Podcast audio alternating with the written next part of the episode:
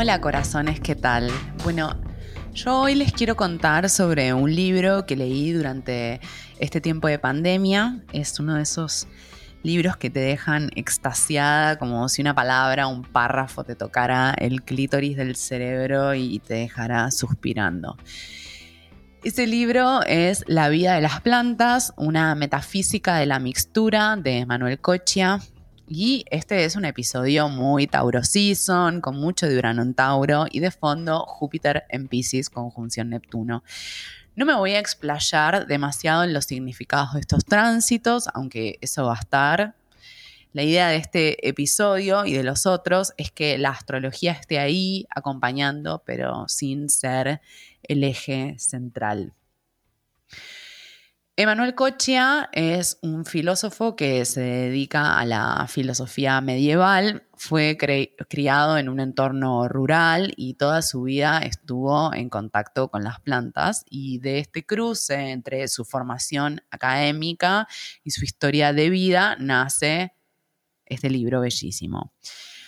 Cochia dice que en general no le prestamos demasiada atención a las plantas la filosofía casi ni las registra, hasta podríamos decir que las desprecia. Y quienes nacimos y fuimos criadas en ciudades consideramos a las plantas un estorbo. Esa es la lógica que se usa a la hora de podar y sacar árboles, o con suerte consideramos a las plantas como objetos de decoración. También solemos pensar a las plantas como malezas que hay que sacar, o simplemente son alimento para el ganado, pasto. Entonces, para Cochia, las plantas son la herida abierta de nuestra cultura porque las ciencias biológicas también las desatienden. Sobre todo, las ciencias biológicas se centran en los animales, que a su vez siempre los pensamos como inferiores a los seres humanos. Imaginemos entonces qué lugar le damos a las plantas en nuestra cultura.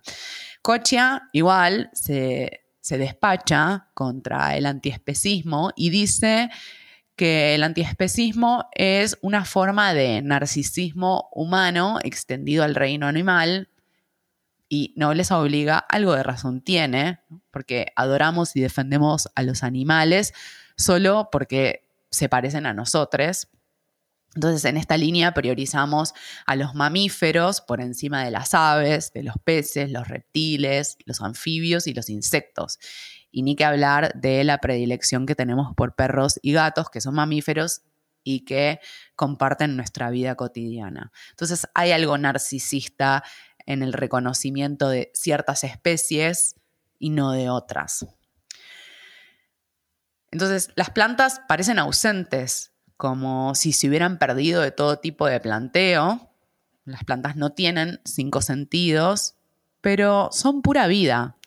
De hecho, ningún ser viviente se adhiere más que las plantas al mundo que las rodea. Las plantas no tienen ni ojos ni orejas, pero participan de este mundo por completo.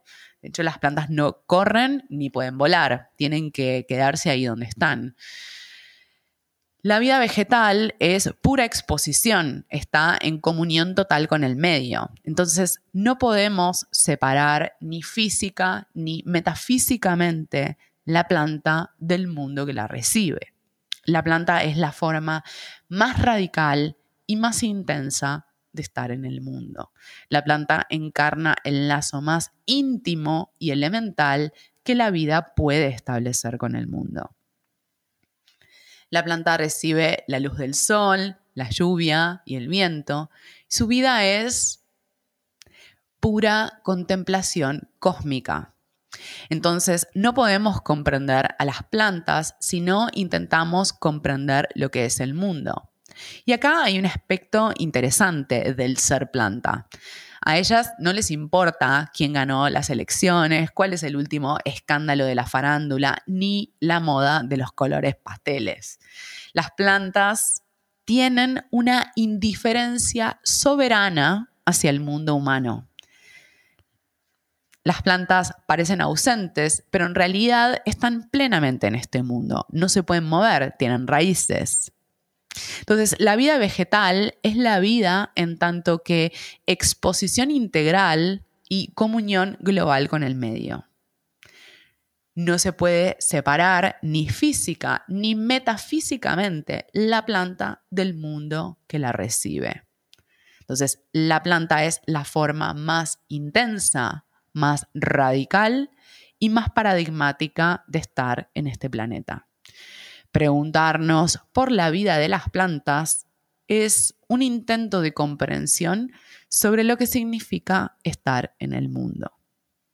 La planta encarna el lazo más íntimo y elemental que la vida puede establecer con este planeta. Y a la vez, bajo el sol, el viento y la lluvia, la vida de la planta es una interminable contemplación cósmica. Otra vez, no podemos comprender una planta sin haber comprendido lo que es el mundo. La planta tiene una dimensión cósmica. La planta juega el rol de mediadora entre el sol y el mundo animal. La planta es el lazo que une la actividad de todo el mundo orgánico al centro de energía de nuestro sistema solar. Y esta es la función cósmica de la planta. Las plantas hacen habitar el sol en la Tierra.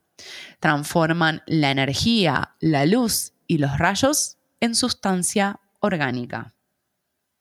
Entonces las plantas son el vehículo a través del cual el sol entra profundamente en la tierra. La luz del sol se hace materia, se hace sustancia gracias a las plantas. Y acá no puedo dejar de agregar que si comemos plantas estamos comiendo luz de manera directa, sin intermediarios. Entonces, nuestros cuerpos son el archivo de lo que ofrece el sol a la tierra. Me parece bellísimo esto, bellísimo. Y pensar que cuando estamos comiendo, y lo voy a decir de un modo muy típico, estamos comiendo lechuga, estamos comiendo sol. De algún modo, es esa energía que estamos recibiendo de manera directa a través del alimento. En esta línea, el conocimiento alquímico del medioevo y del renacimiento tiene clarísimo el vínculo entre plantas y astros. De hecho, hay regencias astrológicas de las plantas y sobre esto trabajamos un poco en el oráculo de la red, que es que, por ejemplo, el cannabis encarna la energía de Saturno, la lavanda está regida por Mercurio y el sol rige al laurel. No sé si sabías eso. Entonces, podemos vincularnos con las plantas según lo que sea que nos esté pasando. Si me siento muy abajo, puedo saumarme con el laurel. Si estoy muy estresada, me puedo tomar una infusión de lavanda. Y si estoy muy arriba, puedo fumar dos sequitas para enraizar o puedo tomar mm, unas gotitas de aceite de cannabis, por mencionar algunos ejemplos. Y seguimos. Voy a citar a Nietzsche. Hubo un tiempo en el que la blasfemia a Dios muerto y con él todos sus sacrilegios. Ahora lo más terrible es blasfemar la tierra. El apego a la tierra en su dimensión planetaria y ambiental es el fundamento de la ecología profunda. Por favor, busquen a Joanna Macy. Y también es el fundamento del ambientalismo. La tierra es la única instancia suprema en nombre de la cual vuelve a ser posible afirmar decisiones de carácter universal que aplican a la totalidad del género humano. Por ejemplo, cuando decimos hay que salvar el planeta o transición energética ya, estamos haciendo este tipo de recetas universales. Y de algún modo lo que estamos haciendo es convertir a la Tierra en un nuevo Dios. Si me lo preguntas, no me parece tan mal, la verdad. Y cuando hablamos, por ejemplo, de las culturas matriarcales matrifocales de la antigua Europa y que vivieron en todo este planeta, eh, muchísimo antes que el patriarcado, de algún modo esas religiones y esos cultos ponen a la tierra y a la naturaleza como Dios supremo. Pero Emanuel Cochia tiene una opinión diferente y dice, estamos olvidando al sol. Nuestra conciencia colectiva aún sigue siendo geocéntrica, o sea que está centrada en la Tierra, como cuando decían que la Tierra era el centro del universo. Y con esto que les voy a decir ahora, Cochia gana mi atención. Cochia dice, atención con esto, la prueba de esto es la exclusión que ha sufrido la astrología en Occidente luego del Renacimiento. La modernidad se identificó con el llamado de la Tierra y olvidó los astros.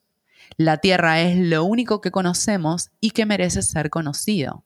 Entonces, rechazando al Sol en tanto que astro, estamos eligiendo la vía de la oscuridad. ¡Wow! Fuertísimas declaraciones de Manuel Cochia.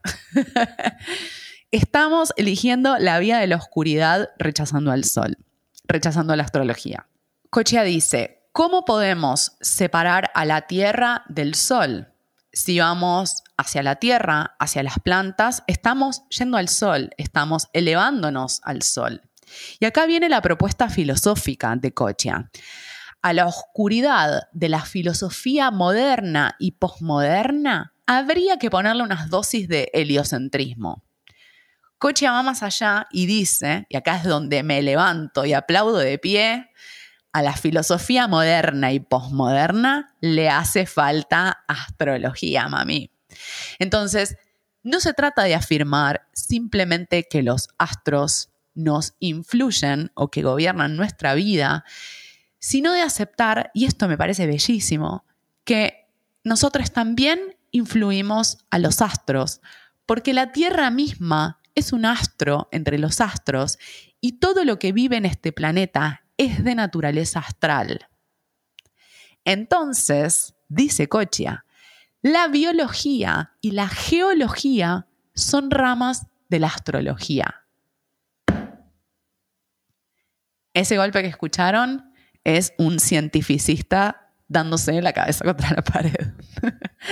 Entonces, como para ir cerrando este capítulo, que probablemente necesites volver a escuchar, sobre todo si no escuchaste estas ideas antes, necesitamos hacer de la Tierra un cuerpo celeste. Y esto aplica tanto al ambientalismo como a la visión del mundo moderno y posmoderno.